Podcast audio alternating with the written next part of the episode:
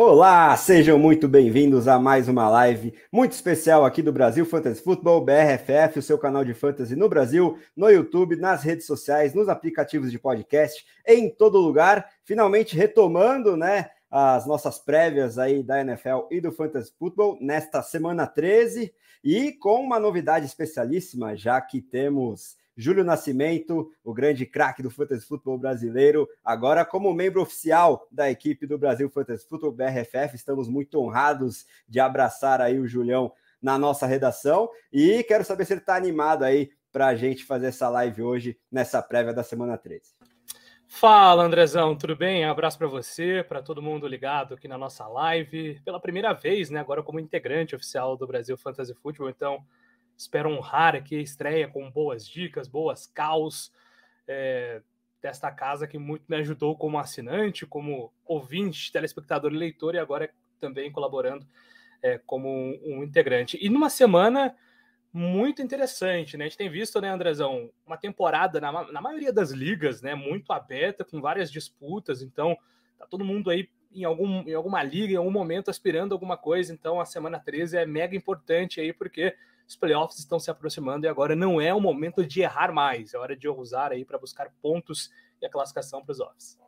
Sem dúvida nenhuma. E quem acaba de chegar aqui à nossa bancada também é nosso grande amigo João Henrique Bortolucci Rodrigues, mais conhecido como Jones, grande Joniro da galera. E eu quero saber se ele está animado aí para essa retomada também nas lives, para ajudar o pessoal aí com muitas dicas nessa tão importante semana 13, quase fechando a temporada regular do Fantasy Football e é, gerando aí necessidades de vitórias fundamentais para os GMs virtuais. O, G, o Jones estava com um pouquinho de problemas de conexão, não sei se ele é, já está completamente liso aí na conexão, mas vamos ver se ele consegue dar o salve inicial dele para a galera. É, aparentemente ainda não, infelizmente. Vamos esperar aí o Jones é, estabilizar sua conexão para que a gente ouça o salve inicial dele. Enquanto isso, eu peço para que vocês façam como o Thiago Emerick, o nosso editor-chefe Rui Maurício, o Leandro Caroni, o Pedro Marques, que logo, logo estará aqui na bancada também, sem dúvida alguma, ele que era e continua sendo companheiro do Júlio lá no Fantasy Podcast, e mandando um abração aí para o Rui, eles já estão se comunicando no nosso chat. E se você ainda não curtiu o vídeo, por favor, o faça se você nos assiste ao vivo ou no futuro. E nos aplicativos de podcast, deixa aquela avaliação de cinco estrelas onde isso é possível, por exemplo, no Spotify e no Apple Podcast, porque ajuda muito aí o nosso trabalho a alcançar o maior número de pessoas possível. Enquanto o Jones é, restabiliza a sua conexão, vamos entrar aqui na pauta principal né? Antes, é, relembrando para você deixar o like e se inscrever no canal também para não perder as próximas lives que a gente espera consiga manter aí uma boa trajetória, pelo menos até o Natal, já que tivemos aí um mês de outubro e novembro sem tantas participações, oportunidades de fazer aqui as lives no YouTube. E vamos falar sobre esses jogos da semana 13 como já virou tradição nas últimas lives que a gente fez aqui, vou passar todo o calendário de uma semana 13 com seis times folgando, né? O que é bem importante para o Fantasy. Você vai ter que cobrir desfalques importantes, como os dos jogadores de Baltimore Ravens, Buffalo Bills, Chicago Bears, Las Vegas Raiders, Minnesota Vikings e New York Giants. Então, logo, logo. Na quinta-feira à noite, o Thursday Night Football terá Seattle Seahawks e Dallas Cowboys, que é, foram protagonistas do último é, Thanksgiving, né, a rodada de, do Dia de Ação de Graças, e por isso jogam com uma semana aí de descanso de quinta a quinta. E no domingão a gente vai ter um Denver Broncos e Houston Texans bem interessante às três horas da tarde, que também é o horário de Los Angeles Chargers e New England Patriots na Nova Inglaterra, o Detroit Lions visitando o New Orleans Saints. E também temos o Arizona Cardinals visitando o Pittsburgh Steelers. Também temos Atlanta Falcons e New York Jets jogando em Nova Jersey. Indianapolis Colts visitando o Tennessee Titans, num confronto divisional aí bem legal também. E o Miami Dolphins visitando o Washington Commanders, fechando o horário das 3 horas da tarde, horário de Brasília.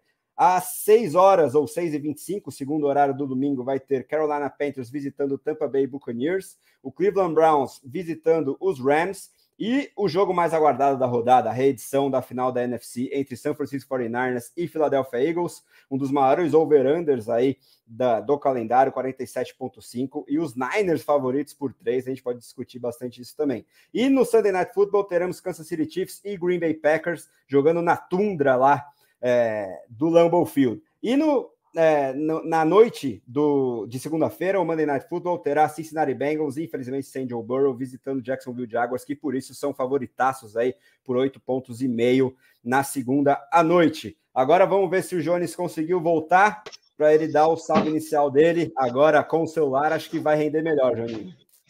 E aí, estão me ouvindo de boa? Tá melhor? Sim, ah, beleza. tive que apelar para o celular, é... mas é isso aí. Bom, prazer estar de volta. É, fazia um tempo aí que eu estava longe das lives, é, de férias, né? Fui conhecer um pouco do mundo, conhecer pessoalmente nosso amigo Gabriel Mafra, mas aí estou de volta. E vamos aí falar um pouco de fantasy. Minha situação na maioria das ligas está corda bamba, e algumas ainda já estou com uma leve classificação encaminhada, mas vamos falar um pouquinho aí desse, dessa reta final que, que nos aguarda. Sem dúvidas. E daqui a pouco a gente vai destacar cada um um jogo aí dessa semana 13, mas convidamos vocês que nos assistem ao vivo a mandar suas dúvidas de escalação, é, quem sabe trocas, onde isso ainda é possível. Algumas ligas ainda não tiveram o deadline. O que mais vocês precisarem em relação a Fantasy Football. Já mandando um abraço para o meu amigo Lucas Oliveira também, que está elogiando a minha peita. Estou estreando ela aqui, gosto bastante desse modelo do Berzão. E não é sempre que a gente faz live logo depois de uma vitória tão rara do Chicago Bears, então eu tenho que aproveitar aqui, né? Então, Júlio, vamos é, estrear aí, começar os trabalhos, destacando alguns jogos aí dessa semana 13 você traz para a gente não aquele mais óbvio, que seria a reedição da final da NFC, mas o Miami Dolphins e o Washington Commanders jogando na capital federal com o maior over-under da rodada, 49,5, e os Dolphins favoritaços por 9,5. Manda bala. Só mandar um abraço pro, pro Lucão, né? Dizer que agora ele está numa semana tranquila, porque não tem Giants em campo. E Tevito é realidade, né? É o novo Von Manning.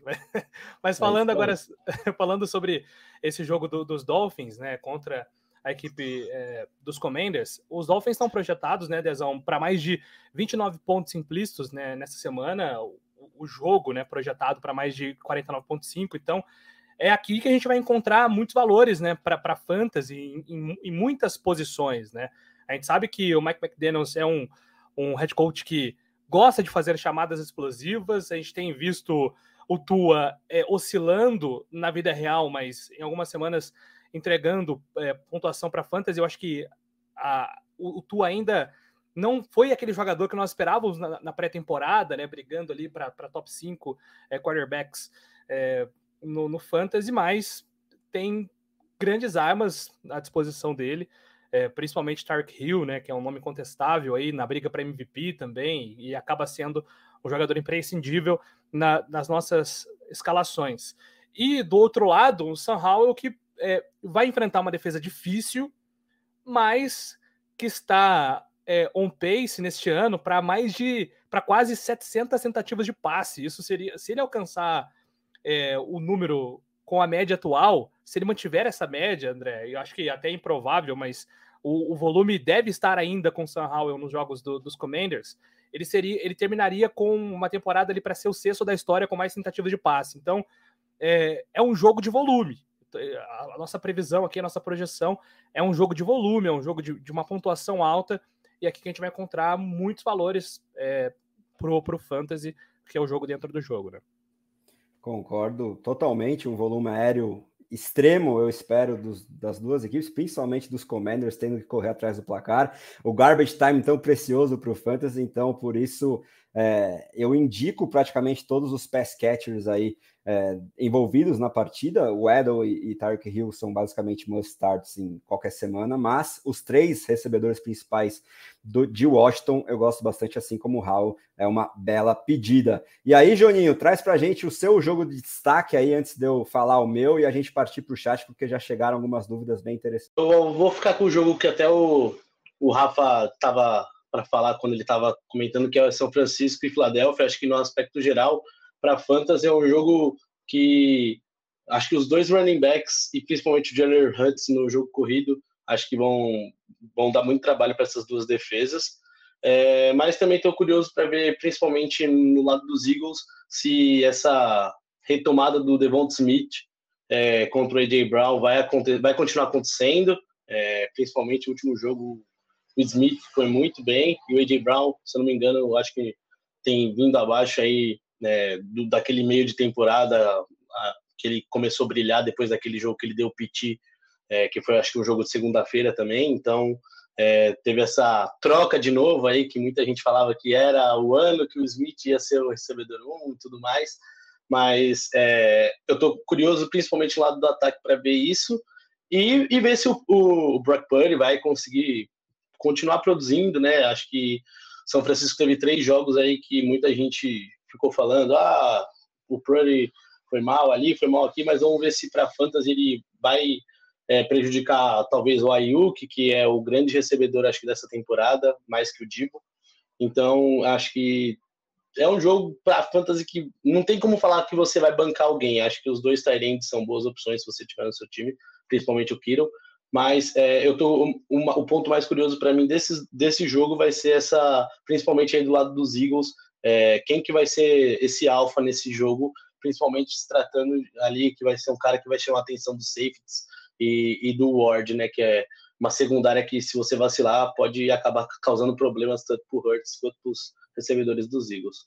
Sem dúvida, né? E a expectativa do retorno da Dallas Goddard, é, vale a pena a gente acompanhar as notícias, se ele volta mesmo, e o impacto que ele pode ter nessa distribuição de targets que está em é, fluxo contínuo, parece aí, né? Entre Devonta Smith e A.J. Brown. E o jogo terrestre, principalmente dos Eagles, vou, vou, querer também observar se vai sofrer um baque aí contra esse front seven tão poderoso dos Niners. E muito curioso também para ver o desempenho do Brock Purdy, esperando que ele permaneça saudável dessa vez, né? Na final da NFC, a gente lembra que ele saiu logo no início do jogo, infelizmente, e comprometeu muito as chances dos Niners, e por isso os Eagles também, não só por causa disso, mas pela própria competência também alcançaram o Super Bowl. E eu tenho certeza que os Niners vêm com sangue nos olhos por essas circunstâncias e porque é a última chance deles conseguirem a seed 1 da conferência, né? Se eles perderem dos Eagles, que tem apenas uma derrota no ano até agora, o o, time de Filadélfia praticamente garante aí a bye na primeira semana dos playoffs. E aí, o meu jogo de destaque. Rapidinho, André. E também vale lembrar que contra os Bills, né? É, já foi um jogo muito difícil, acho que nesse aspecto, apesar do Hurts ter brilhado e garantido a vitória através do jogo corrido. Mas, é, e vale lembrar que depois que o Chase Young, Chase Young chegou, é, a defesa dos Niners ainda ganhou um impacto. Então, ver como que a presença dele pode atrapalhar é, atrapalhar a, a, linha ofensiva dos Eagles e acabar tipo, ajudando até o miolo ali, que é muito forte do, dos 49ers, a conter esse jogo corrido. Então vai ser importante também. Pois é, e o impacto para o Swift, principalmente, que vem sendo um running back top 10 aí, mas perde, eu acho que um pouquinho de teto contra esse adversário. É, aí o jogo que eu vou trazer como destaque é uma batalha pelos playoffs da AFC, né? Denver Broncos visitando Houston Texans, tanto para a NFL quanto para o Fantasy. Esse jogo me intriga muito.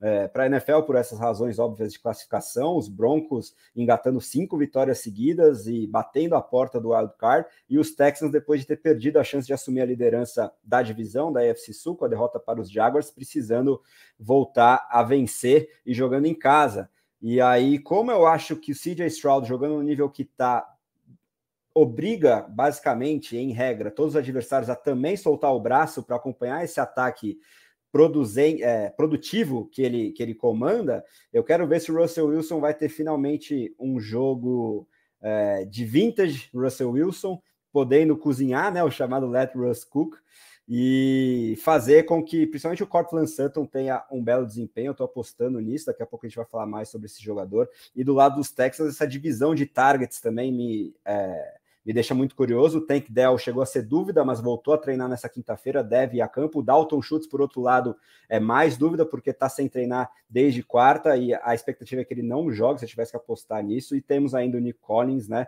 E a questão dos backfields, né? Depois de um é, de Alil McLaughlin lá em Denver, é, mostras de que poderia ter um pouquinho mais de proeminência. No último jogo, a gente teve o Samaj Pirine como claro running back 2 do Javonte Williams, inclusive marcando seu primeiro touchdown no ano, mas eu não sei até que ponto o jogo terrestre, principalmente dos Broncos, vai ter muito espaço para ter é, oportunidades para todos eles. O Javonte Williams em si eu acho escalável, os outros já não sei. E do lado dos Texans, o Singletary preponderando para cima do Damian Pierce, uma das grandes surpresas talvez do ano no Fantasy, né? Muita gente apostava alto no Pierce depois de uma temporada de calor muito boa. Esse segundo ano está sendo muito abaixo é, do esperado em termos técnicos mesmo para o Pierce. E o Singletary surpreendendo aí e tendo uma proeminência interessante nas últimas três, quatro semanas, figurou no top 15 entre running backs. Vamos ver se ele se, se mantém aí contra uma defesa que era uma mãe para running backs em setembro e começo de outubro, mas nos últimos três, quatro jogos, pelo menos, melhorou bastante, não só contra o jogo terrestre, mas também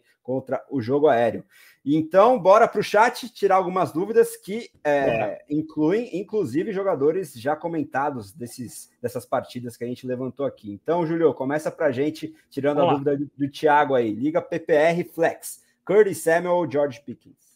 Boas opções, é, gosto muito de ambos para essa semana, mas é, eu vou ficar aqui com, com o Curtis Samuel primeiro, né? Porque ele teve o primeiro grande jogo da temporada da semana passada, né, Lesão e Jones? Foram nove recepções, 12 alvos, produziu mais de 100 jardas e, e é, é, claro que esse, esse ataque dos Commanders, você tem um grande problema que é sempre definir qual dos três adversários vai ter um jogo de explosão. Mas eu acho que o, o, o Samuel, ele, ele, ele tem sido importante para o Howell nos, nos jogos é, de, de, alta pontuação, ele é uma arma de segurança, então eu prevejo é, o Commanders precisando lançar a bola justamente para correr atrás do placar contra o Miami Dolphins.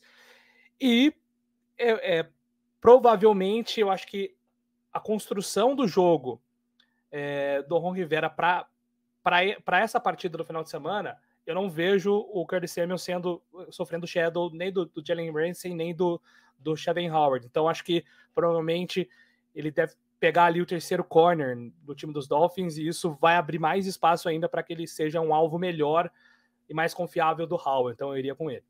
Inclusive, por causa da qualidade desses corners de outside dos Dolphins, eles são um dos times que mais recepções permite para o slot, que é onde atua o Curtis Samuel. Então, é, levando isso em consideração, que você muito bem trouxe aqui, Júlio, além da alta expectativa de que o Sam Howell tenha que tentar muitos passes, quem sabe na casa dos 40 ali, eu gosto bastante também do Curtis Samuel, especialmente ligas PPR, iria nele também, nessa dúvida do Thiago. Agora, Joninho, ajuda o nosso amigo Fábio Garcia, que está mandando abraço aos reis, não tem nenhum rei aqui não, só é, humildes analistas que tentam ajudar a galera, e ele está com as seguintes dúvidas, CJ Stroud ou é, Sunshine Trevor Lawrence na segunda noite e o Schultz machucado, né? Lembrando que está sem treinar quarta e quinta, ou o Juan Johnson podendo se aproveitar dos desfalques do Saints. Só para completar rapidinho, vale lembrar que vira e mexe o Kurt Samuels gosta de roubar jogadas de running backs, que o Washington aproveita essa qualidade dele, então é uma boa aposta, concordo com o Júlio. Cara, essa dúvida do Fábio é, me remete a uma das ligas que eu até jogo com você, que acho que é uma das Doubles League que a gente joga, que eu tenho o Sunshine e o Jordan Love, e quando eu escalo um, o outro vai melhor. É automático. Acho que já faz umas seis rodadas que quando eu escalo o Love, o Sunshine fica no banco fazendo mais pontos. Eu, então, só que, cara, é, eu acho que apesar do, do, progresso do Sunshine, eu tô gostando muito desse momento do CJ Stroud. Acho que o ataque de Houston tá muito. tá melhor do que eu esperava. Acho que é, gosto muito dessa combinação dele com o Dell, com o Nico Collins e até mesmo é, posso falar porque eu assisti o jogo, o jogo contra os Falcons. É, então, cara, o Chutes foi muito bem naquele jogo e ele vem vindo numa, numa temporada muito boa. Então, cara, acho que nos quarterbacks eu ficaria com, com, com o CJ Stroud. E aí, nessa questão do chutes machucado, é a questão se ele vai realmente jogar. Acho que mesmo se ele for jogar mesmo baleado, eu acho que pela questão do quarterback, é, o, o time do Saints, é, eu já não gostava muito desse time do Saints e depois do último jogo contra os Falcons, é, não vi muita coisa desse ataque, tirando uns lampejos de Chris Olave e quando o Alvin Kamara tá inspirado ou recebe muitos passes, então se o chutes for para jogo, mesmo baleado, eu acho que eu confiaria, eu confiaria no chutes. E se você não tiver outra opção, se o chutes ficar fora e tiver que ser o Juan Johnson, é, ou tenta buscar uma waiver, ou se não, torce para um dia do, do Derek Carr começar a olhar, olhar o Juan Johnson, já que não vai ter um tal de Jesse Bates lá para interceptar ele. Mas, o Johnny, você sabe que talvez para essa semana especificamente o Johan Johnson não, não seja uma, uma jogada ruim, né? Porque temos o Lions Thomas. permite. É, é o então matchup então... é bom também, né? É, o matchup é bom. O, o, o Michael Thomas está na, na, na IR. Yeah. O ainda é, é, dúvida, né? Acho que ainda não está confirmado. O Chris Olavo foi pro protocolo. Ah, é, tá na convulsão, né? E desde quando esses três jogadores não tiveram no último jogo, é, o Johan Johnson ele, ele teve seis targets, pegou quatro. O Johan Johnson ele é, ele é de formação um receiver, foi transformado num Tyrande. Foi o que você disse, né? O matchup é bom, acho que é, foram, mais, foram três dos últimos cinco jogos, se eu não me engano, vi essa estatística hoje, que, que os Lions estão permitindo pelo menos três TDs por jogo. Então, ao, o, se tinha uma expectativa muito grande lá no início da temporada que o Johan Johnson fosse esse target red, esse target end zone, que ele tinha, que ele tinha sido já no ano passado, mas isso pelo menos na primeira metade da temporada não se concretizou. Talvez agora com o DM do Saints lotado, ele talvez possa ser. Eu gosto como streamer o, o Johan Johnson para essa semana contra os Lions. Talvez seja uma, uma jogada um pouco mais, mais bold, né? Mas de repente, pela necessidade. É, eu concordo com é. você. A única coisa que me pega, é uma boa observação, realmente, acabei de lembrar do, do Lave fora e tudo mais.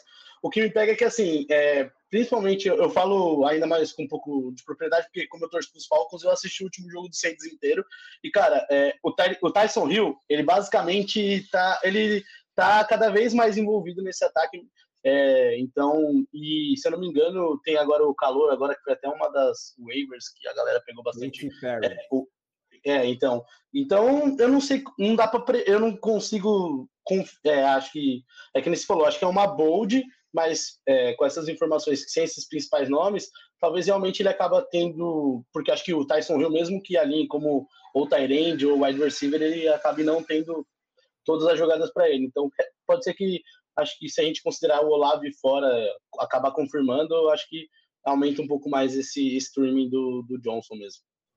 Pois é, né? Eu gosto do Johnson por esses fatores. Se o Schultz não tivesse qualquer limitação física, eu acho que eu iria nele.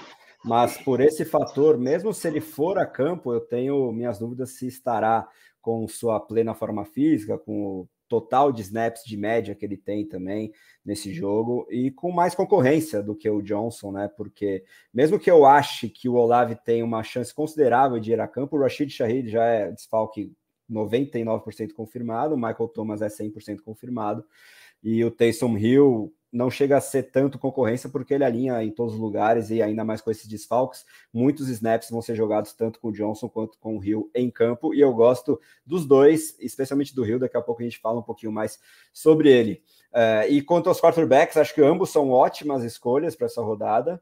E só que o, o, upside do CJ Stroud é um pouquinho ainda maior do que o do, do Trevor Lawrence, então iria sim com ele manter a fé aí no calouro. E agora temos que tirar dúvidas importantes do nosso amigo Dantas, porque ele enfrenta o chefão Rui Maurício, hein? Então, responsabilidade para a gente. Ruizão já soltou até uma exclamação aqui no nosso chat. Então, Jones primeiro, depois o Júlio Menda é, Jerome Ford, Jahan Dotson, T. Higgins, Jake Ferguson, Jaden Reed, Cortland Sutton. São quatro vagas para esses cinco ou seis jogadores em Liga PPR e Tarem Premium, hein, João?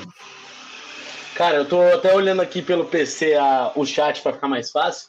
Ó, sem fazer distinção da posição, imaginando que todos vão entrar pelo flex, imagino eu, eu iria de Ford, uh, Caramba, o T. Higgs é um, nome, é, um, é um nome muito bom, mas eu não sei se, se sem o Burrow. Enfim, eu vou de Ford, Sutton. Hum, é, acho que o T. Higgs. Ai, ai. E o Ferguson. O, o, o Ferguson tá confirmado para hoje, né? Tá. tá eu até dei uma olhada, uma, uma, olhada rápida aqui, parece que tá, tá confirmado. Eu acho que Sutton, Jeremy Ford tem um excelente matchup essa semana, ele tem sido um jogador muito regular nas últimas três semanas, sempre ali entregando 11, 12 pontos.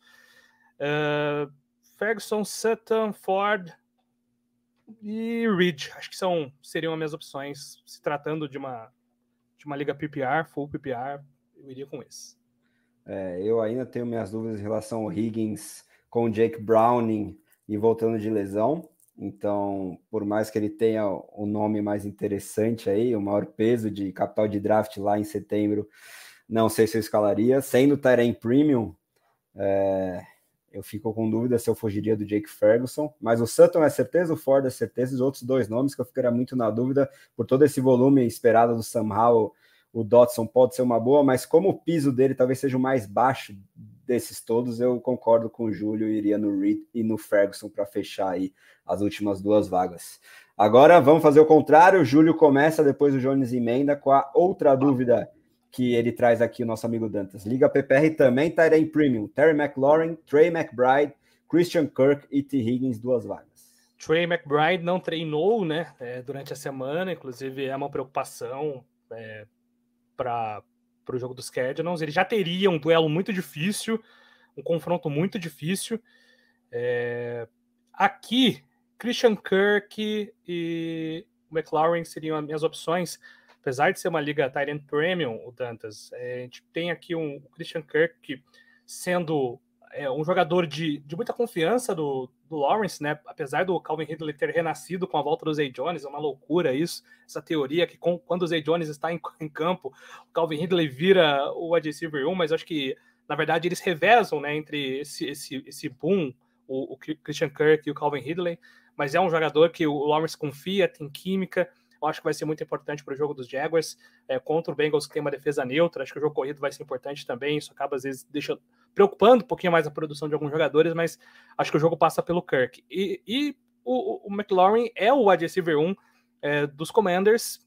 Repito, os Commanders vão precisar passar a bola, então eu acredito também num jogo muito interessante, numa pontuação bem safe do McLaurin para essa semana. Boa, eu acho que eu concordo. Fico com dúvida com, com o McBride por ser premium, mas quero saber o é. que o Jones acha. Só assumindo, assumindo que o McBride, né, Jones, é uma grande dúvida, né, para essa semana. Né? Sim. É, e, e, é até curioso o fato dele não jogar, né? Porque hoje a gente teve a dispensa, né? É, tudo, tudo, bem que acho que nem jogaria, mas o, definitivamente o Ertz não faz mais parte dos Cardinals, então se o McBride não jogar, eu, eu, particularmente nem sei o nome do terceiro Tyrande ou segundo Tyrande dele.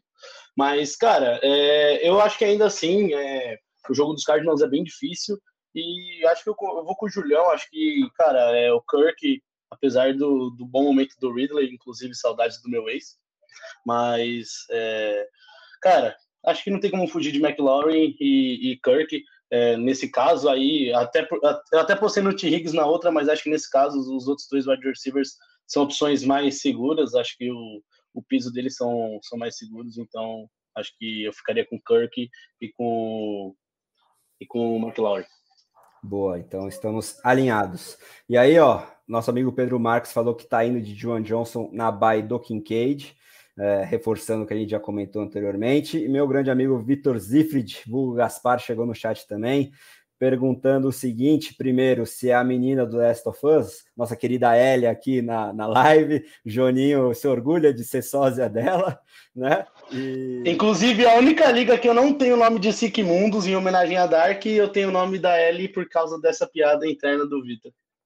Exatamente, até porque a nossa Dynasty homenageando The Last of Us. Aliás, se você não jogou ou assistiu a série, eu recomendo fortemente, porque é uma das principais narrativas né, da, da, minha história aí como amante de, de, de é, cultura pop.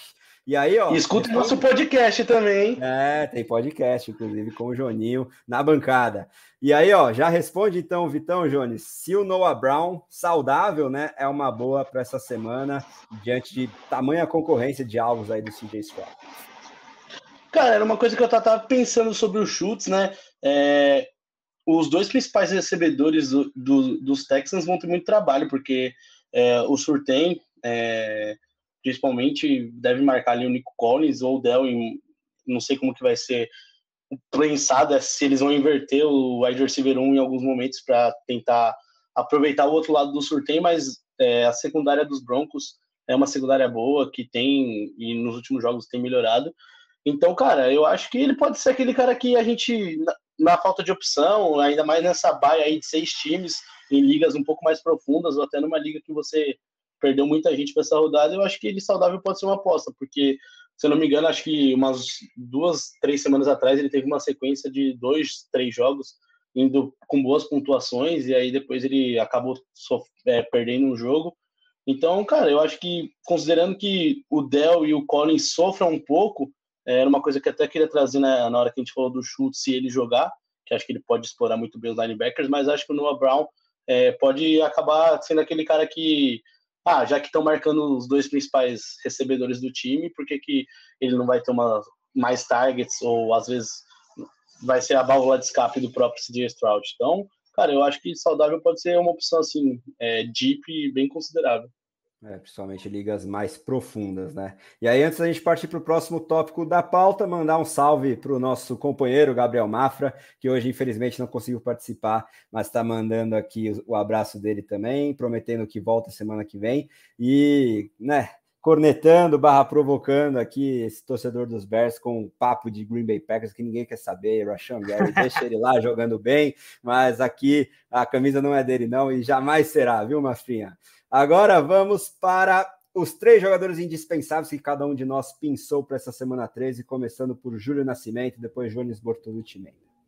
Bom, bora lá, Andrezinho. Acho que é uma semana interessante. Eu vou com jogadores que eu tenho, é, com, é, apesar do caso do Marcus Brown, duas observações, né, que são elas.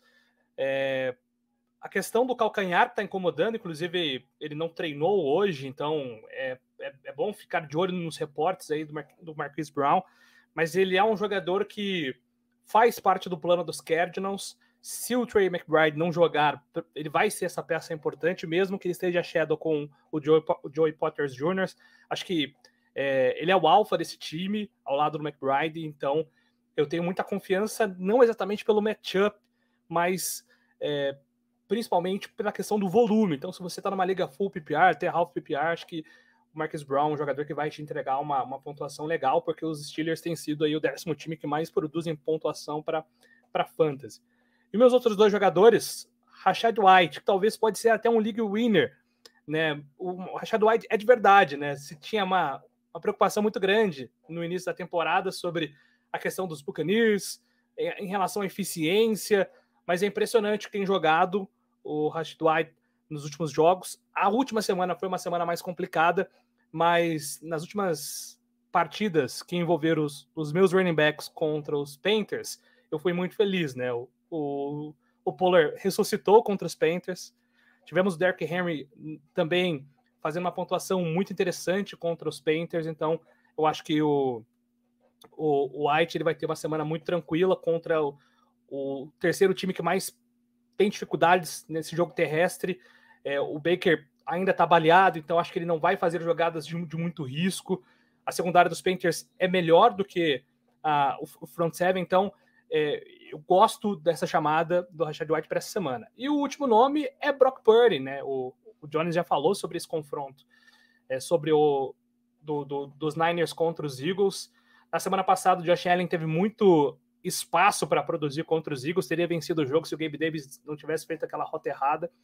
E muito se fala do Brock Purdy, né? O, o, jogador da vida real, sobre ser um jogador de sistema e às vezes o Shanahan ele vai fazer uma opção por entregar bastante ali para o McCaffrey correr, para ele ganhar os jogos.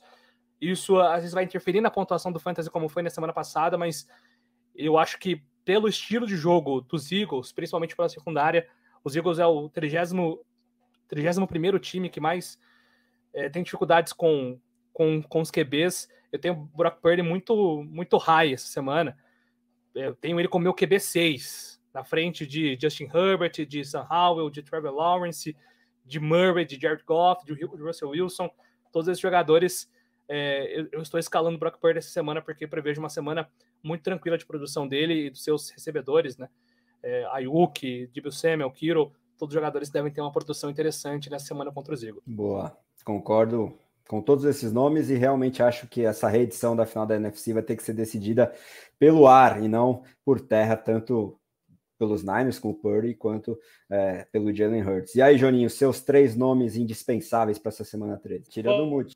Para mim, eu vou começar com o Jalen Acho que depois que ele já estava tendo bons jogos quando ele estava é, e acho que ele continua sendo uma opção muito boa, ainda mais agora que o Matt Canada não está mais no time, então é, até Najee Harris tá, deu uma melhorada em pontuação também com a saída do Canada, mas acho que o Warren ele pode aproveitar cada vez mais é, dessa saída é, e acho que ele pode ser um fator principal aproveitando que o Kenny Pickett é, não tem tem tido jogos ruins, apesar que no último jogo ele melhorou, principalmente a conexão com o Muff, né? Mas é, acho que o Warren, ele, para mim, acho que é, é uma com esse momento ruim do Pickett, ele é, acho que de todas as opções do Steelers, acho que para mim é o mais escalável e é um cara que pode é, continuar progredindo ter um, um, uma explosão em algum momento. É, outro, outros dois nomes, na verdade, que eu quero trazer, porque para mim eu sempre fico na dúvida agora quem vai dominar,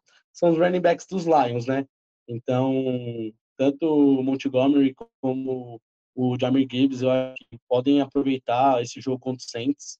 É, acho que no jogo deu para ver que principalmente o, o Bijan foi muito bem utilizado, tanto recebendo passe quanto correndo.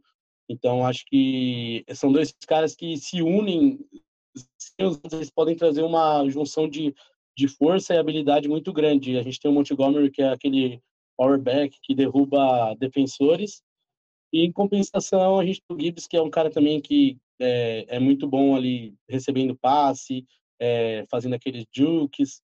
Então, acho que são dois nomes que, independente se você estava num momento bom do Gibbs e viu o Montgomery roubando a cena, eu acho que são dois nomes que, para esse jogo contra o Saints, é, podem fazer diferença.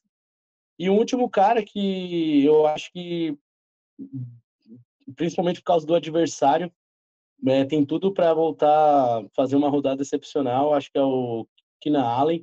Acho que é, é o principal recebedor de Justin Herbert. E acho que a gente não pode. A gente está nesse momento aí que o Chargers é um time complicado. A gente não. O head coach deles é bem difícil de fazer esse time pontuar tudo que tem para pontuar, é, principalmente na vida real, acho que é um time que prometeu mais do que no geral. E mas é isso, acho que no, acho que é, é um cara que eu, eu, vejo muito nesse jogo contra os Patriots, aproveitando a bagunça que ficou esses Patriots. É um cara que pode ter aquele jogo lá de, sei lá, mais de 10 targets, passar de 120 jardas, anotar, sei lá, uns dois touchdowns. Então é um, é um cara que eu tô, acho que apostando bastante para essa rodada. É, o volume do Keenan Allen, muito pela deficiência da concorrência, principalmente depois da lesão no Mike Williams, é uma coisa impressionante e tá tendo reflexos no fantasy, ele é locked ali, top 5 wide receiver quase toda semana, independentemente do adversário. E uma curiosidade que, que eu gosto de trazer, que a gente vai ter esse duelo do backfield dos Lions contra os Saints, que para mim esses Lions de 2023 são uma versão genérica, pelo menos, do que a gente tinha no Saints na boa fase do Drew Brees, na temporada de calor do Alvin Kamara, principalmente, em que ele tinha o Mark Ingram como powerback, e ambos terminaram no top 10, se não me engano, do Fantasy naquele ano. Esse ano, vamos ver se Montgomery e Gibbs conseguem repetir esse feito, mas acho que pelo menos top 15 eles vão conseguir. E agora, é, os meus três jogadores indispensáveis são, primeiro, Tua Tango Vailoa, junto com o Jalen Weddle, porque é, ele estava vindo de é, um mês de outubro, principalmente abaixo do que a gente sabe que ele pode produzir. Esse último jogo, principalmente, foi uma é, demonstração de que ele pode restabelecer o teto bem é, bacana que a gente sabe que ele tem, mesmo jogando junto com o Tarek Hill. Então, ambos vão se beneficiar muito dessa defesa, que é uma mãe para o jogo aéreo, que é a do Washington Commanders. Então, escale é, com confiança. E o Michael Pittman, né, lá nos Colts, é um cara que teve um pós-hype, né, depois de um 2022 que muita gente estava altíssimo no Michael Pittman, inclusive nosso amigo Mafra, que, dentre outras, mandou perguntas interessantes no chat que daqui a pouco a gente vai atacar. Agora, em 2023, ele conseguiu se manter como um wide receiver um baixo, pelo menos, o Michael Pittman, ao longo de quase todas as semanas, ele só teve uma rodada abaixo dos 10 pontos PPR, e eu acho que contra a secundária fraca dos Titans, ele tem tudo para seguir essa boa atuada. E o Isaiah Pacheco, que assim como o Rashad White, que o Júlio já muito bem trouxe, está calando a minha boca, já que eu nunca fui muito fã das qualidades técnicas desses dois running backs. É, o Pacheco em si, eu reconhecia que é, sangue nos olhos ele sempre teve, isso nunca foi o problema dele, né? Vontade de se provar sendo um cara draftado lá no final, sétima rodada. É, e, e esse ano ele está conseguindo melhorar o seu repertório, né? Tanto no jogo aéreo quanto em agilidade lateral e fazendo isso juntamente com a sua principal característica, que é lutar por jardas após o contato, né? É, vencer os tackles adversários.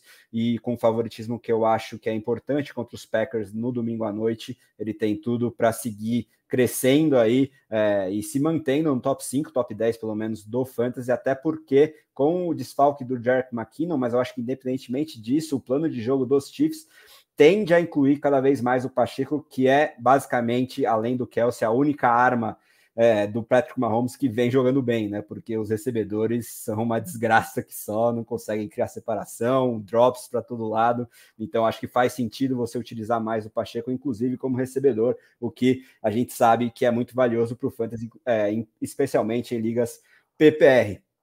Agora vamos para o chat aqui, Júlio. Bora, bora lá. Vamos ver com mais uma dúvida do Dantas, que é a seguinte: Liga PPR Flex, Devin Singletary, Devon Chain, quem sabe voltando de lesão, finalmente saudável, ou Josh Downs? Nossa, baita dúvida, hein? Eu vou falar do Josh Downs daqui a pouco, está entre os meus sleepers. Nossa, essa aí me pegou. O Devin Singletary será bastante utilizado, acho que ele vai ter um volume interessante. É full PPR?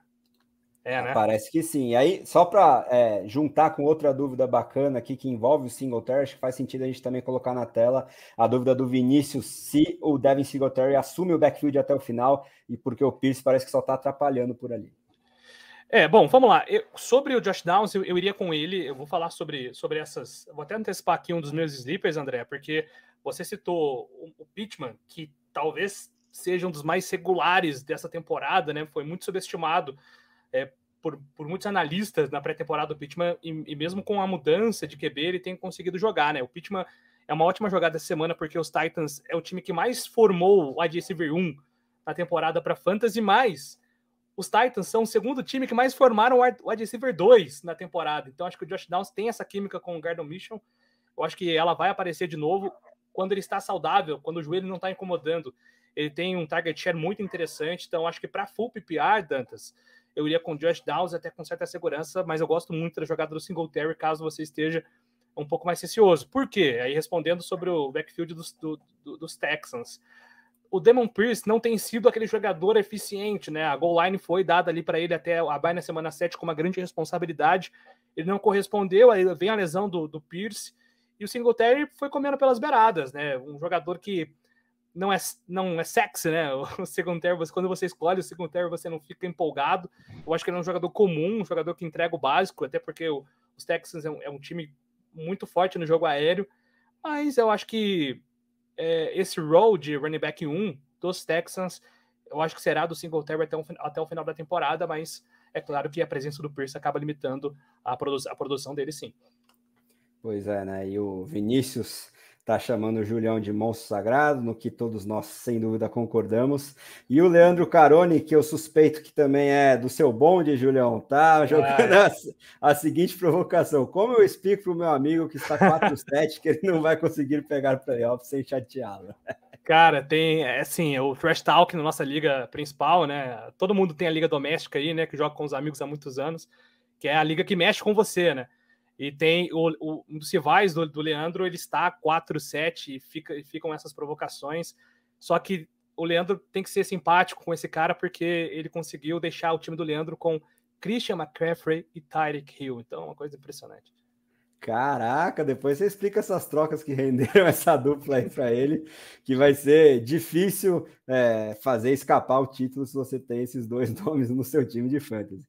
Agora, é, Joninho, vamos testar sua conexão. Você teve que voltar para o computador que estava com problemas. Cadê o nosso Shaqiri? Nossa... É, então, nossa, ó, nosso amigo Mafra jogou uma bela dúvida aqui.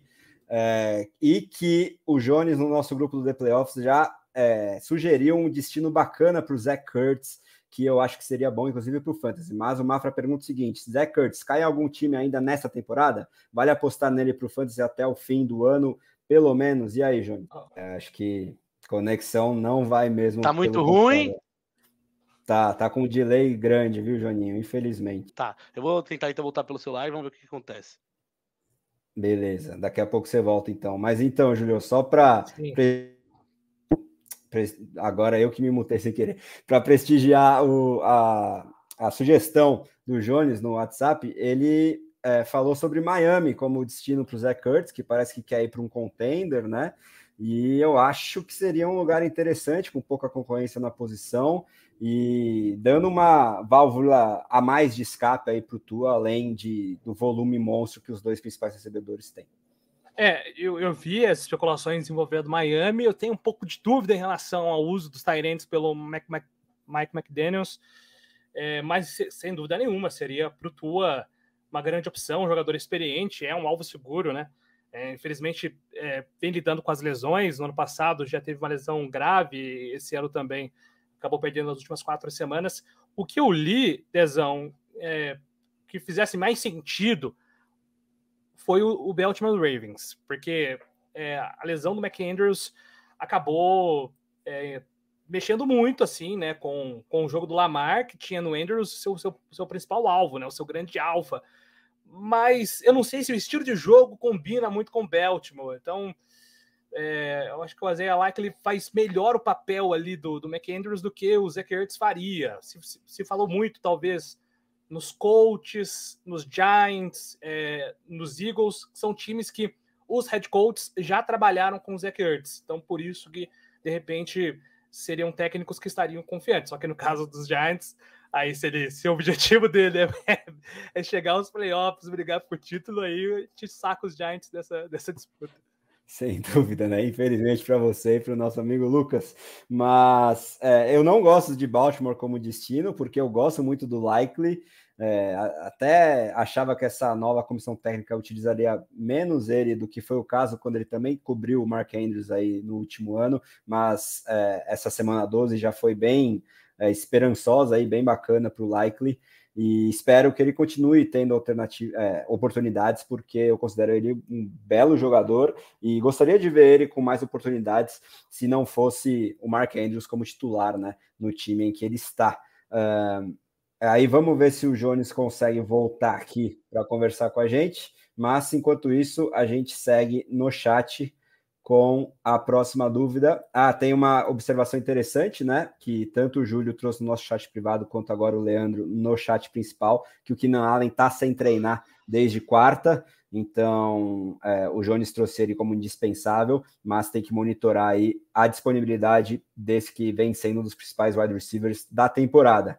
E aí, o Leandro também pergunta sobre Rashid Rice lá em Kansas City, Júlio. Será que ele pode ser a luz no fim do túnel nesse corpo de recebedores aí? É, eu acho que a produção dos wide receivers dos Chiefs, ela é, vai ser muito volátil, né, Dezão? Acho que é difícil você confiar e ter um jogador específico como o wide receiver 1 desse time. É, o próprio Mahomes tem sofrido com essa dificuldade. Acho que Travis Kelsey e Pacheco são, de fato, os únicos jogadores confiáveis. E eu tenho, eu gosto muito do, do Rice, gosto muito do prospecto dele, mas eu não consigo tirá-lo da, da, daquela zona boom ou bust, né? Algumas partidas com matchups favoráveis você acaba tendo ali um pouco mais de segurança, né? Em utilizá-lo, mas talvez ele não passe desse role de um wide receiver 3, mid, acho que fica fica aí nessa faixa, um, um, flex em situações como a semana 13, que é um buy apocalipse. Exatamente, né? Diante de tanta escassez de opções em ligas mais profundas, aí ele pode ser um pouquinho mais confiado, mas sem expectativa de muito teto, né? E aí o Leandro também fala sobre Adam Thielen, mas é, eu especificamente vou citar esse jogador daqui a pouco, então fica para o nosso próximo tópico. E enquanto isso, a gente tira a dúvida do amigo Pedro Marques, Júlio. Escolham dois desses três em PPR. Metcalf contra essa excelente defesa dos Cowboys logo mais. Garrett Wilson com Tim Boyle de quarterback ou Javonte Williams aí contra Houston. E aí, Dezão? Eu, eu poderia falar aqui Metcalf, né? Mas eu estou muito preocupado com o Dino Smith hoje. Acho que é, uma jogada bold, talvez, seja é, o, o Jackson Smith Nigiba, porque ele joga no slot, né? Vai tá shadow com o Jordan Lewis, mas o restante do, do corpo de recebedores é, do Seahawks hoje tá frito, porque você tem uma das melhores defesas da liga, uma das melhores secundárias, o braço do Gene Smith não tá bom, mas numa semana de baia apocalipse, você consegue bancar o Metcalf? Será que você tem estrutura para isso? Então, eu acho muito difícil. O Garrett Wilson é um jogador que eu acho que acaba.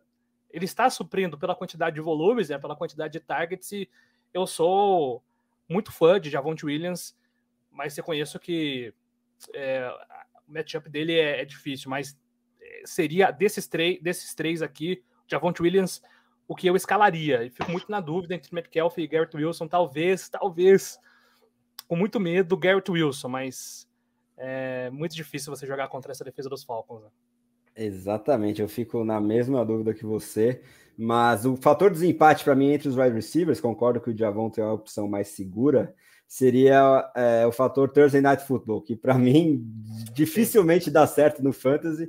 Então, por essa questão muito mais supersticiosa do que fática, é, com dois matchups bem difíceis para esses bons wide receivers que são Metcalf e Wilson, eu ainda iria no Wilson, até pela garantia um pouco maior de volume, de, de número de targets mesmo, porque tem menos concorrência, além é, do fato de que eu acho que os Cowboys podem e devem até ter uma vitória mais tranquila contra os Seahawks do que é, o jogo entre Falcons e, Jets, que é bem mais equilibrado, né? Quem sabe os Jets podem até pintar como uma, uma zebra, até as casas de aposta têm é, os spreads diferentes, né? Enquanto os Cowboys são favoritos por 9,5, os Falcons são favoritos Aí você tá de sacanagem.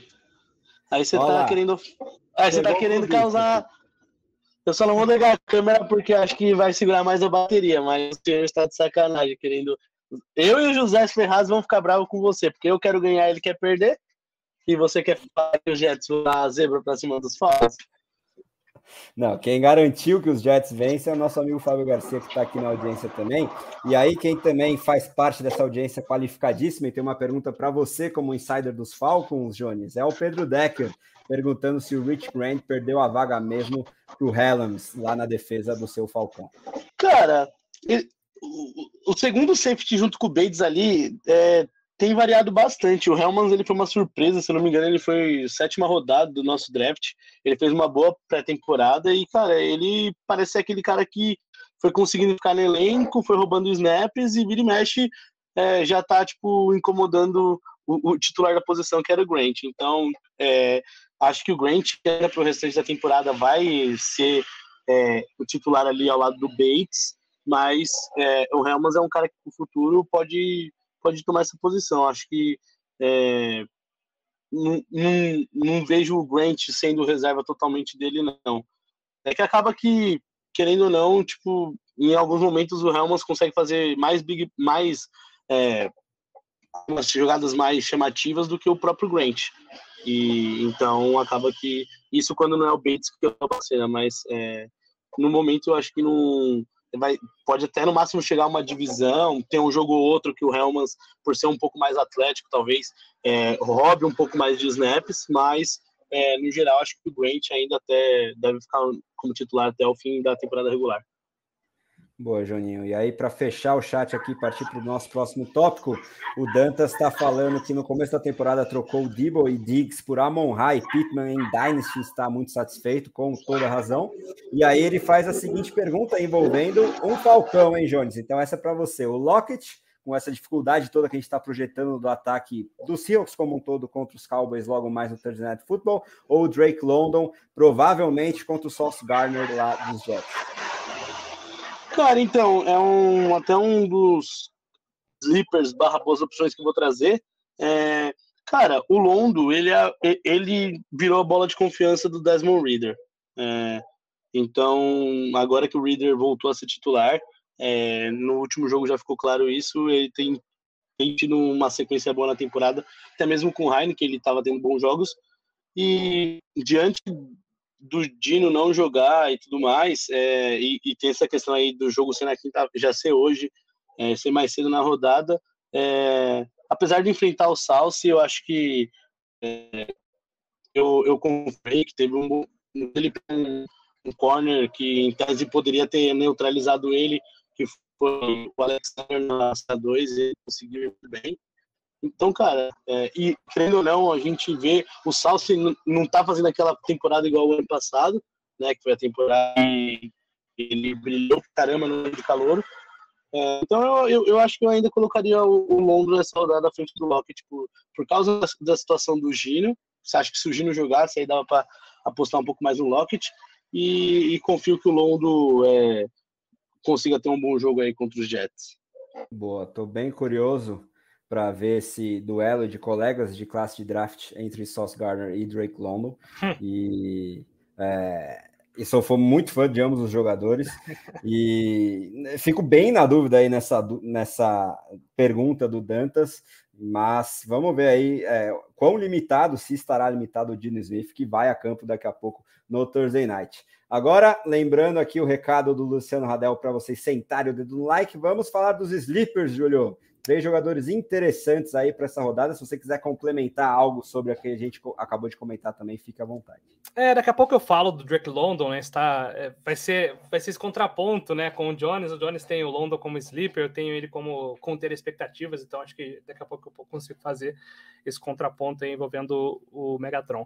Bom, é, eu, eu, citei aqui um dos sleepers já, que é o Josh Downs. É, eu teria o Josh Downs, por exemplo, na frente do Garrett Wilson essa semana, com muita tranquilidade. Eu acho que é, é um jogo onde ele será targetado e vai ter um Shadow muito mais tranquilo, né, para conseguir uma produção para Fantasy. E os outros dois jogadores, Dezão Jones, Evan Ingram, com o melhor confronto para Tyrene essa semana, né? Os Bengals é o time que mais cedeu pontos para Fantasy para a posição. O Evan, o Evan Ingram, ele é extremamente regular em relação a targets, assim, a média dele de targets é, é muito boa, é um jogador muito confiável para o Trevor Lawrence, mas está faltando touchdown.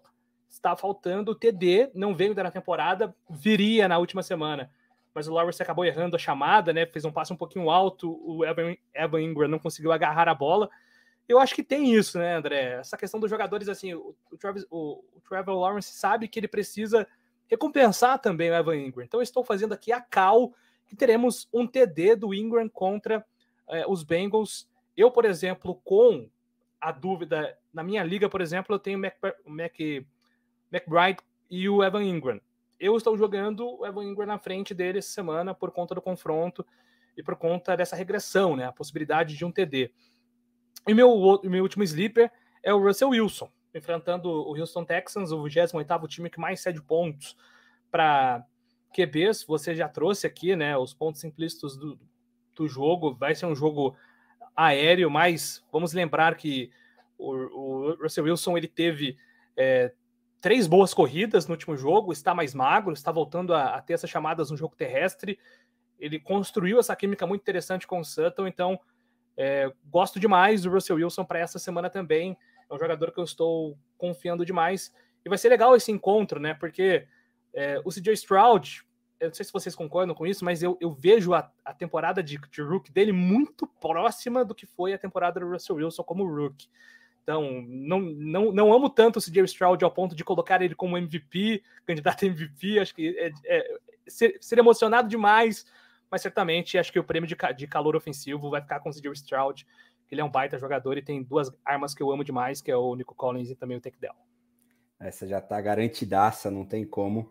Por mais que o Bijan Robson aparentemente tenha finalmente esteja finalmente sendo utilizado da forma correta por Arthur Smith, né? Vamos é, fazer a figa para que isso se mantenha. Era a principal aposta de muita gente para calor ofensivo do ano, mas CJ Stroud aí tomou de assalto e vem sendo claramente de forma destacada o principal quarterback aí da classe e muito bem é, lembrado pelo Júnior é, pelo Júlio, re relembrando aí é, shades de Russell Wilson Calouro, que também é, fez muito barulho aí na sua primeira temporada como profissional na Liga de Futebol Americano profissional. E o Ruizão aqui no chat está concordando com essa call do Evan Engram, até porque o Cincinnati Bengals acabou de ceder tudo e mais um pouco o Pat Frymouth voltando de lesão, vem sendo uma mãe essa defesa para a posição de Tyrene. E se o Engram não é, perder essa virgindade da end zone dessa vez, não perde mais em 2023, porque vou te contar, viu? Até porque, né, Dezão, o, o, os Bengals eles são uma defesa neutra, né? Eles dificilmente atacam em blitz, né? E eles recuam muito quando eles, eles defendem cover, eles recuam muito os corners e fica, fica aquele buraco no, no centro da defesa onde os Tyrants fazem a festa. Foi exatamente assim que, que os Steelers conseguiram muito espaço no último jogo, então acho que a tendência é que isso se repita e por isso que eu aposto demais uma produção boa, tanto do Evan Ingram quanto do Christian Kirk, que são os jogadores que atacam ali nessa meiuca, né? Sem dúvida, faz todo sentido. E com o Trevor Lawrence começando a, a ter números mais expressivos, mais eficientes, principalmente na red zone. Agora, Joninho, vamos ver se a sua conexão ajuda a gente aí é, para que você nos traga seus três jogadores interessantes sleepers aí para a rodada. Quando não é conexão, é, é, é o não costume de estar no celular. Então, eu acho que todos os caras que eu, todos os três nomes a gente até já citou aqui, então vou passar até que bem rápido. É, o primeiro a gente acabou de falar, é o Drake Londo.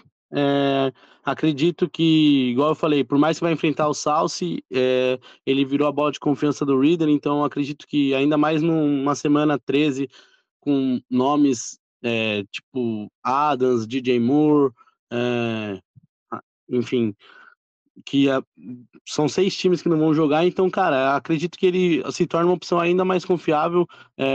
Imagino que muitos elencos, tanto em ligas mais curtas quanto em ligas nos padrões, acho que ele é uma opção viável, é, até porque é, o, o, Reader ainda não está achando o Kyle Pitts suficiente, é, então acaba que é, a gente acaba, principalmente a gente que torce para os Falcons, acaba sendo é, o Londo a nossa esperança de tipo fazer o ataque desenvolver e foi assim no jogo contra o Saints. É, depois, é, um outro cara que eu tô gostando muito, acho que é, eu, eu, nunca olhei, eu nunca, acho que nem o ano passado, principalmente você não tava olhando tanto assim para ele, e essa temporada, em alguns momentos, até pensei em trocar por ele, que é o Sutton. Acho que principalmente agora, é, essa última rodada ele até fez abaixo dos 10 pontos, mas se você pegar no retrospecto geral, ele tem passado ali de 10 pontos basicamente quase todas as semanas. É, e desse jogo em diante, é, o calendário contra wide receiver para os recebedores do Broncos é, são, são bem otimistas. Então, acho que é, nesse jogo contra o Houston, que pode até virar um shootout, um shootout em algum momento e tudo mais, é, acho que ele pode ser uma boa opção. Ele acaba sendo também o principal recebedor do time é, na temporada. Então, para mim, ele é um cara que, tipo, dependendo do seu elenco, ele não é aquele escalável certo, mas ele é uma boa opção aí para você considerar para essa rodada. E o último é. Deixa eu só pegar o nome aqui. O último é o CJ Stroud. Acho que é... já, já falamos um pouco dele, mas é... graças a Deus, obrigado, meu rival de divisão, por ter escolhido o Bryce Young e não o CJ Stroud. É... deixado ele longe da nossa divisão e ajudado o Berzão do, do nosso querido André. Mas é isso, o CJ Stroud, cara, é, é, é, provavelmente pela posição vai ganhar o calor ofensivo do ano. É um cara que, se o Houston fizesse uma mágica, colocaria no prêmio de MVP pelo que ele vem jogando, mas mesmo assim é um menino que tem potencial com a perna, tem igual tem dois alvos muito bons, então, cara, é, apesar de conexão do Jones não está ajudando começou a falhar demais aí seu áudio, meu amigo. E mas deu para é, pegar bem aí os três nomes interessantes que você separou para gente. E aí antes da gente voltar para o chat com a pergunta do Eric que chegou aqui, vou rapidamente falar sobre três jogadores interessantes. Acho que um pouquinho mais deep aí, sleepers mesmo. Começando pelo Taysom Hill, que a gente já passou aqui toda a questão dos, dos desfalques do Saints no jogo aéreo pode fazer com que ele tenha um número de alvos maior, né? Principalmente na ausência do Joan Johnson, ele se beneficiou muito nesse aspecto de ser alinhado como Tarém e ter alvos, e agora na ausência certa do Shahid, praticamente, do Michael Thomas. É, acho que do Olave não, mas mesmo assim ele vai ser bastante utilizado. E eu acho que os Saints vão ter boas oportunidades, pelo menos em garbage time, para pontuar contra os Lions e ele pode ser utilizado tanto na corrida quanto no jogo aéreo, especialmente na red zone, então gosto bastante dele. Quem sabe até mesmo é, achando um passe para TD, porque alinhar como quarterback ele também é capaz.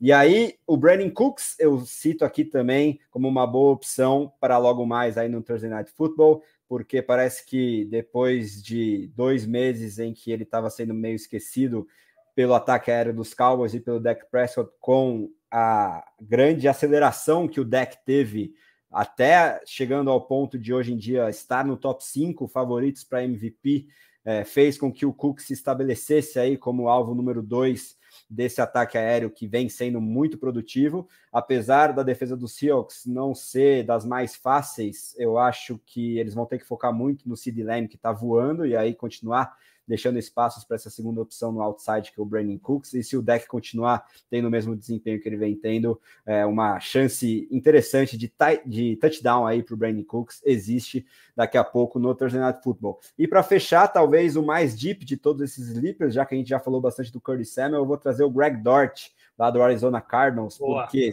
se o Marquise Brown realmente não for a campo, ainda mais é, oportunidades podem surgir aí para esse recebedor que é jovem, não é nenhum primor técnico, mas acaba sendo o substituto natural, já vem sendo o caso do Michael Wilson, que segue sem treinar, já está dois jogos fora aí, e fez com que o Dort somasse duas partidas de pontuação de dígitos duplos em PPR. Uma delas pelo fator touchdown, foram pouquinhas jardas e recepções, se não me engano, duas ou três recepções para menos de 30 jardas, mais um touchdown. Só que há duas semanas atrás, na semana 11, ele teve um número interessante de, de targets e recepções, então, principalmente para ligas com mais de um flex aí, eu recomendo o Greg Dort lá dos Cardinals, de um ataque que tende a ter que passar muita bola, principalmente no segundo tempo lá com o Kyler Murray. Agora vamos voltar aqui para o nosso chat principal respondendo o Eric, Júlio, que está perguntando o seguinte: Bora lá. É, flex em half PPR. O Shahid, eu acho que a gente já pode descartar por, pela questão física, mas a dúvida dele envolve o Lockett daqui a pouco, o Mixon e o Curtis Samuel. Acho que essa tá fácil, né?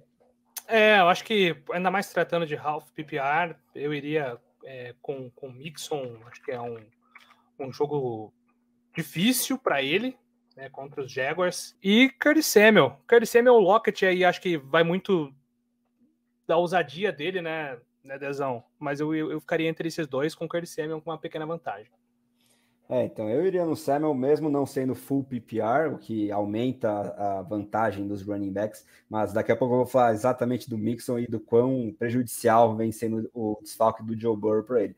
O, o, piso maior está no running back, né? Até pela é. pontuação, mas eu acho que se você precisar de teto, eu iria no, no Curtis Samuel.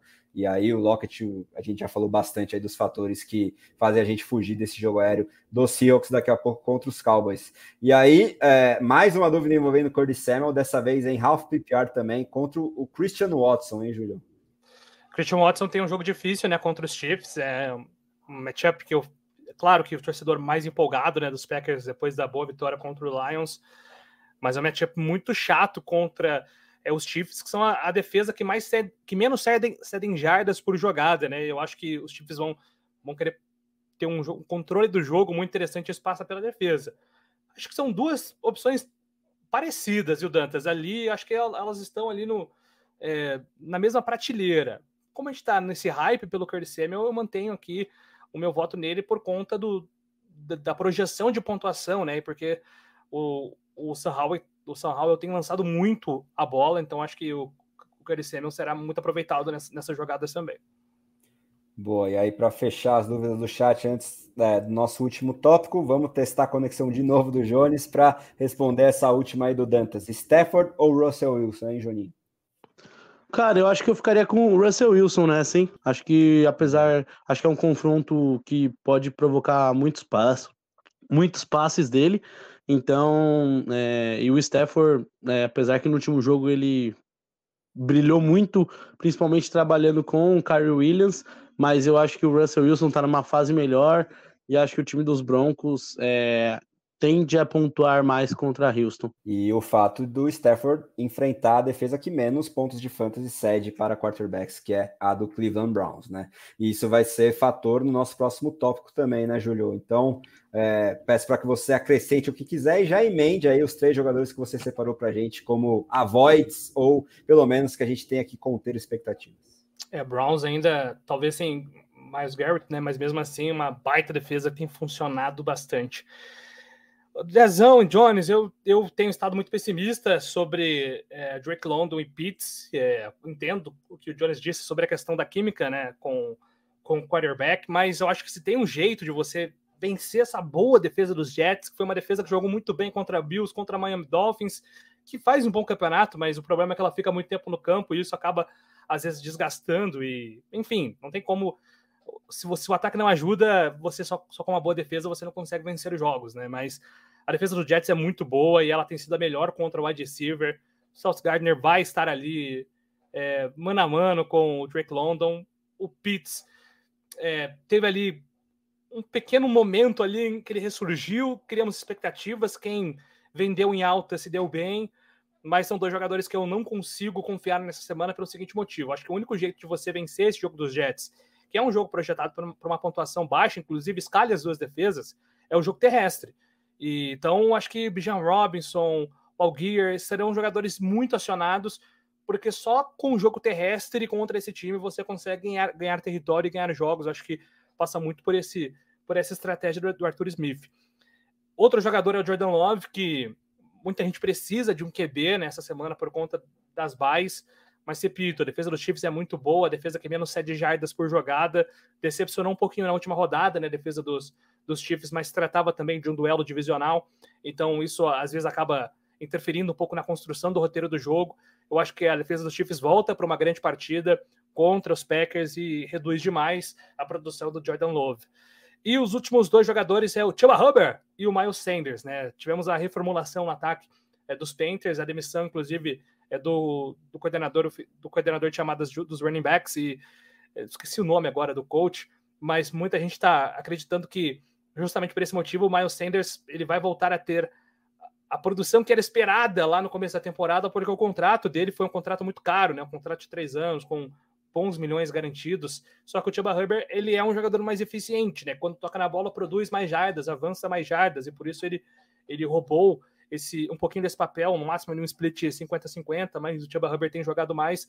Só que eu acho que é um, um matchup muito difícil, né? Contra a defesa dos Bucks, que também é uma ótima defesa para se escalar essa semana. Então, são esses jogadores que eu abaixo as minhas expectativas não acreditando numa grande produção, André. Assina embaixo contigo, Júlio, e pergunta agora para o Jones quais jogadores que ele separou para a gente como contenção de expectativas ou avoids aí para essa semana 3. Tem tirado o mute, Jones. Opa, é, para mim, é, eu começo abrindo. Eu acho que eu vou excluir talvez o Jamar Chase da equação, porque ele é aquele cara que, mesmo com QB reserva, pode brilhar ou fazer uma pontuação ali, no mínimo, decente para o valor dele. Mas apesar de ter escolhido o Higgs ali na, na questão daqueles quatro jogadores, eu acho que os wide receivers, o, o ataque dos Bengals, é, sem o Joe Burrow, perde, perde muito. Então, é, é, eu, tenho, eu tô muito para trás com qualquer um deles que não com qualquer jogador do time que não chame de Amar Chase. Então, acho que tanto o Mixon, é, o Higgs, é, o, o, o Tyrande, o, principalmente aí o Tyler Boyd, que já é um sleeper muito sleeper do, do time mesmo. Eu acho que tirando o Chase, que pode, mesmo com QB reserva, ter um bom jogo, eu acho que todo o resto do ataque, assim, é, eu evitaria ou ficaria assim, tipo, escalaria porque tem o um nome, pode fazer o jogo da vida, mas também é, se fizer cinco pontos, quatro pontos, eu, eu não vou me tipo, não vou achar que foi um absurdo, sabe? Porque é, a gente sabe a diferença que é ter um Joe Burrow e, e ainda mais a diferença que é pro QB reserva, não é igual alguns times que a diferença de um QB titular pro reserva é, não impacta tanto, às vezes o reserva consegue conduzir e tudo mais, mas acho que nesse caso, tirando o Chase, acho que o, o ataque dos Bengals é, me assusta um pouco. Continuando falando um pouco de ataque, ainda mesmo nessa divisão, acho que também a situação de QB dos Browns me preocupa um pouco. É, provavelmente a gente pode ver o Joe Flacco jogar domingos, pelo que tudo está aparecendo aí pelos reportes. Então, acho que talvez é, eu, eu fugiria um pouco do, do Cooper e do Elijah Moore. Acho que o Ijoco tem um confronto bom, pra, é, bom é, essa semana é, contra os Rams. O Rams cede bastante pontos para a Tyrande. Então, acho que pode, ele pode ser uma alternativa. Então, fugiria dos wide receivers, é, a não ser que você tenha poucas opções e principalmente o Cooper seja um dos seus top 3 do seu time, mas acho que eu também não esperaria muita coisa é, desse, desses recebedores do Browns. Acho que o jogador do Browns em questão que eu, é, é o Tyrande. E por último, um nome que eu não tinha até acrescentado na pauta, mas eu fui pensando em decorrer, esse aí eu acho que eu vou mais conter expectativas, mas assim, eu ainda vou escalar onde eu tiver ele, mas já vou esperando um jogo ruim, porque eu já vi os Lions parar o Bijan e já vi os Lions fazer bons jogos contra é, running backs. Então eu acho que eu não vou esperar um grande jogo do, do Alvin Kamara. É, acho que a defesa dos Lions é, pode causar na vida dele, porque ainda mais como a gente citou lá no começo, se não jogar, todo mundo tá esperando não jogar, e tiver só ele, Rio, o, per, o, o Perry o, e o, o Juan Johnson, a, a, gente sabe que ele vai ser muito procurado, vai ter muita corrida, então é, os Lions eles sabem armar um esquema para parar um time que tem um cara muito bom correndo com a bola. É, eu vivi isso na semana 3, assistindo eles contra os Falcons, então acho que o Camara pode ter sofrer bastante, ainda mais se todas essas ausências forem confirmadas. Então eu ficaria aí com o ataque dos Bengals, excluindo o Chase, porque o Chase é Chase, os dois recebedores do, dos Browns e o Alvin Camara aí para conter um pouco de não não considerar que ele vai me dar os 15 20 pontos que ele tem feito aí nessas últimas rodadas.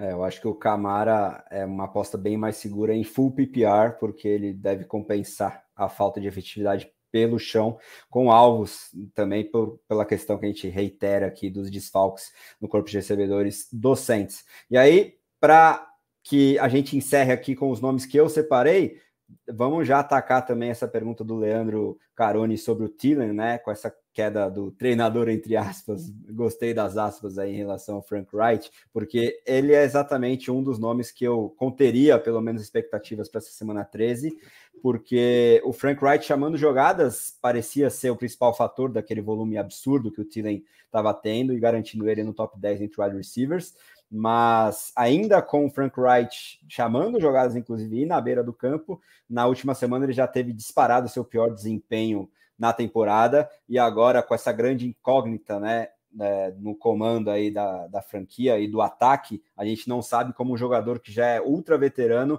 vai é, render nessa próxima semana. E independentemente do matchup, que não é ruim, né, contra a secundária dos Buccaneers, mas eu teria meu pé atrás, sabendo que o piso do Thielen, que já foi altíssimo em setembro e outubro, hoje em dia é bem mais baixo. E se você não tiver outras é, alternativas, tais como os recebedores dos, dos, Commanders, por exemplo, né? A gente falou bastante do Curtis Samuel aqui. É, es, continua escalando o Thielen, mas sabendo que ele pode te entregar um jogo, segundo jogo seguido abaixo aí do esperado e quem sabe é, sumir aí do, das stat sheets, dos destaques daqui até o fim do ano, porque era basicamente o esperado de um jogador tão veterano num novo destino para esse ano, mas que vinha é, surpreendendo muito positivamente, só que agora a situação mudou completamente lá em Carolina. E aí, é, um outro jogador bem importante que eu trago aqui como contenção de expectativas, pelo menos, né? Porque já vem sendo o caso nas últimas quatro, cinco partidas, é o Cooper Cup, né? Infelizmente, para mim, inclusive, que tenho várias shares importantes em, em ligas pagas aí de Cooper Cup, ele vem falhando em entregar pontuações de ditos duplos, inclusive em PPR, é, baixo volume de targets que a gente não via faz muito tempo. E a matchup não ajuda, muito pelo contrário, né? Contra essa defesa dos Browns que a gente já falou tanto aqui e que vem contendo o desempenho do jogo aéreo, como todos os adversários. É, parece ser baixa a chance de bounce back aí do Cup. Espero que a zica reversa atue aqui e que nos beneficie, né? Inclusive a mim, mas uh, o panorama não é muito bom, até pela questão física também do Cup, que sofreu mais uma lesão de tornozelo durante esse ano e parece que baleou pelo menos o outro tornozelo aí nas últimas duas partidas e pode ser um fator também para esse menor. É, número de targets que ele vem tendo. E aí, o último nome que eu tinha separado, o Jones já falou muito bem, era do Joe Mixon, né? É, muito pela ausência do Joe Burrow. Já nesse último jogo, ele teve só duas jardas por carregada, em menos de 10 carregadas, compensou minimamente nas recepções. Foram duas apenas, mas aí ele conseguiu uma big play e fez 40 jardas, 44 para ser exato, recebidas, e é muito difícil ficar apostando nisso, né, em big plays, e o game script tende a ser muito tende a ser muito desfavorável no Monday Night. Então, o Mixon, que outrora era uma garantia de bom piso, muito volume, ele vai seguir tendo muito volume, mas o número de snaps ofensivos em geral de um ataque comandado pelo Jake Browning vai ser invariavelmente muito diferente do que o de um ataque comandado pelo Joe Burrow. Dito isso, e também porque a bateria do meu laptop infelizmente está acabando e eu estou sem o carregador, eu agradeço demais a Júlio Nascimento e Jones Bortolucci aí pela aula de fantasy que eles deram, como sempre, aqui. A todo mundo que participou no chat e é, nos assiste ou nos ouve na versão podcast no futuro, convidando vocês a estarem com a gente nas próximas semanas também. Um grande abraço e até a próxima.